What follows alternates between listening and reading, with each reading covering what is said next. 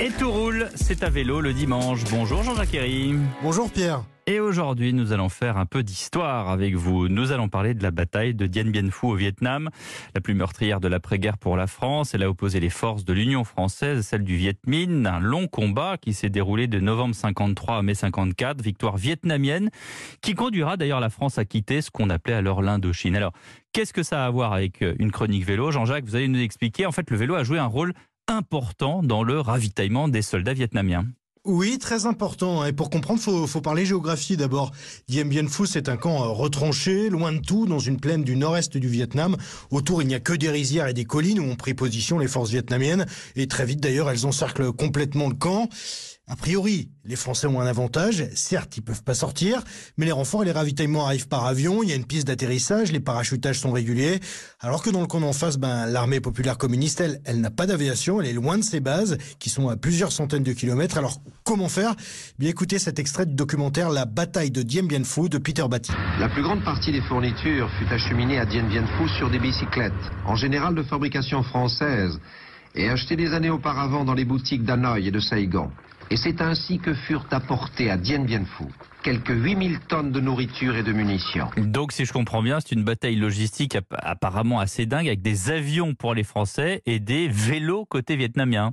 Alors il faut nuancer tout ça, hein, parce que les Vietnamiens ont quand même des camions que leur ont donné euh, les Russes. Ça sert au transport des canons et de l'artillerie lourde, mais quand même, sur les sentiers de la jungle, sans faire de bruit, la brigade de chevaux de fer, c'est comme ça qu'on l'appelle, est en marche sur plusieurs centaines de kilomètres, de jour comme de nuit. Les Bodoy, les soldats vietnamiens convergent vers Dien Bien Phu en poussant des vélos surchargés dont on a renforcé la structure.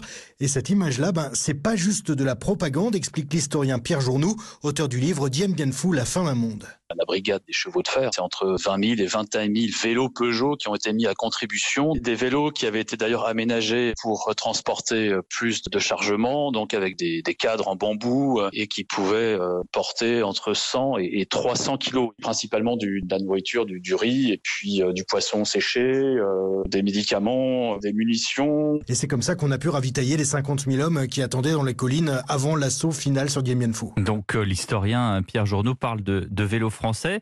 Ça a son importance aussi.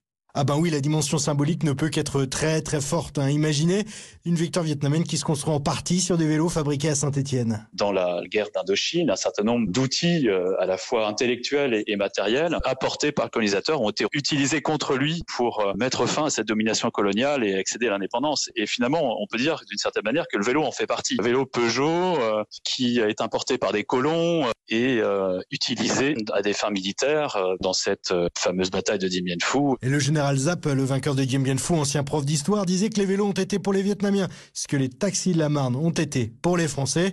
Donc vous voyez, euh, tout ça a laissé une grande trace dans la mémoire collective du pays et dans l'histoire officielle. l'histoire officielle vietnamienne euh, qui raconte en fait, euh, c'est l'histoire traditionnelle, le mythe de David contre Goliath. Comment les vélos vietnamiens ont vaincu les chars et les avions français hein? Oui, une histoire officielle en partie vraie, hein, mais qui mérite euh, qu'on y apporte des nuances, notamment parce que on ignore le nombre de soldats cyclistes morts durant ces opérations militaires-là, dans des conditions qui étaient absolument euh, effroyables au milieu de la jungle.